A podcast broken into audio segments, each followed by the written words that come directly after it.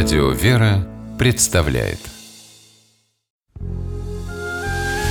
Семейные истории Стуты Ларсен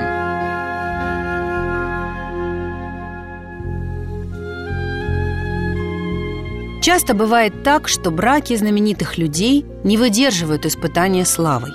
Семья одного из лучших футбольных вратарей планеты Льва Яшина этого испытания избежала. Лев Иванович своей известности стеснялся, а его жена, Валентина Тимофеевна, не обращала на нее внимания. Они поженились в канун Нового года, 31 декабря. Приехали домой. Один из гостей приколол к шкафу их брачное свидетельство и выстрелил в него пробкой от шампанского. Сказал, что таким образом укрепил печать. Укрепил хорошо. Яшины прожили вместе больше 30 лет. А начиналось все на танцплощадке подмосковного Тушина за 4 года до свадьбы.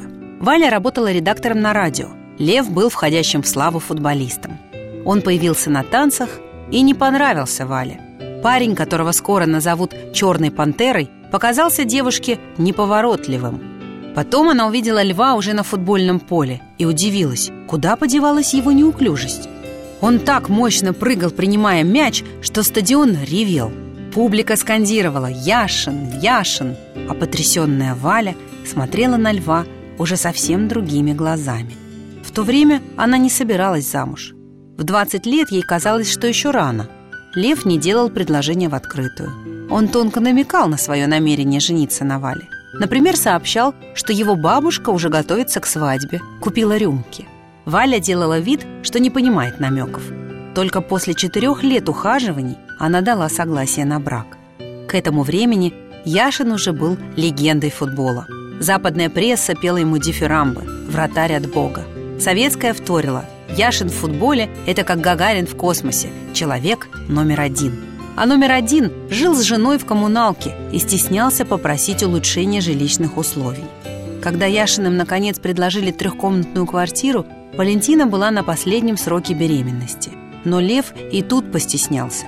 Сказал, что достаточно двух комнат. Валя спорить не стала. Вскоре она родила дочку. Потом вторую. Яшины были счастливы. Больших денег в семье не имелось. О них даже не говорили.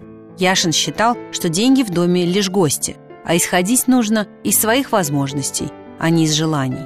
Возможности иногда позволяли Вале ездить с мужем за границу. Однажды в Англии ее потрясло, как он, травмированный, выстоял на поле до конца игры, ничего не видя и не чувствуя. Потом уже в раздевалке спросил жену, мы выиграли или проиграли? Она никогда не хвалилась тем, что замужем за самим Яшиным. Как-то торопилась за дочками в школу и взяла такси. А в Лондоне только что закончился важный матч. Водитель говорил о нем всю дорогу. Валя, хоть ей и хотелось похвастаться, так и не сказала ему, что ее муж Лев Яшин. В молодости ей было трудно привыкнуть к частому отсутствию супруга. Однажды она подсчитала, что за год Лев пробыл дома всего 145 дней, но зато эти дни превращались в праздник. Яшины любили принимать гостей. Особенно весело они встречали Новый год. Приходили друзья, устраивали карнавал. Гости умирали от хохота, когда футболисты и среди них хозяин дома в спортивной форме танцевали танец маленьких лебедей – а после полуночи все играли в футбол во дворе, прямо на снегу. В середине 80-х с Яшиным случилось несчастье, ему ампутировали ногу. Валентина Тимофеевна была рядом, убеждала мужа, что никакой трагедии не произошло, что любит она его по-прежнему.